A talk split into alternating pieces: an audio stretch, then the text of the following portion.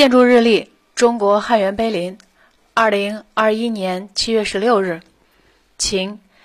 今天介绍中国汉源碑林。汉源是一座古典清秀的公园，位于热闹的清明上河园东面，毗邻龙亭西湖。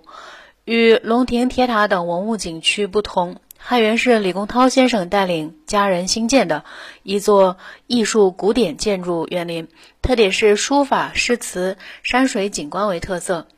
每到夏天来临，湖面会开满荷花，公园内会有书法、绘画的培训讲座展出。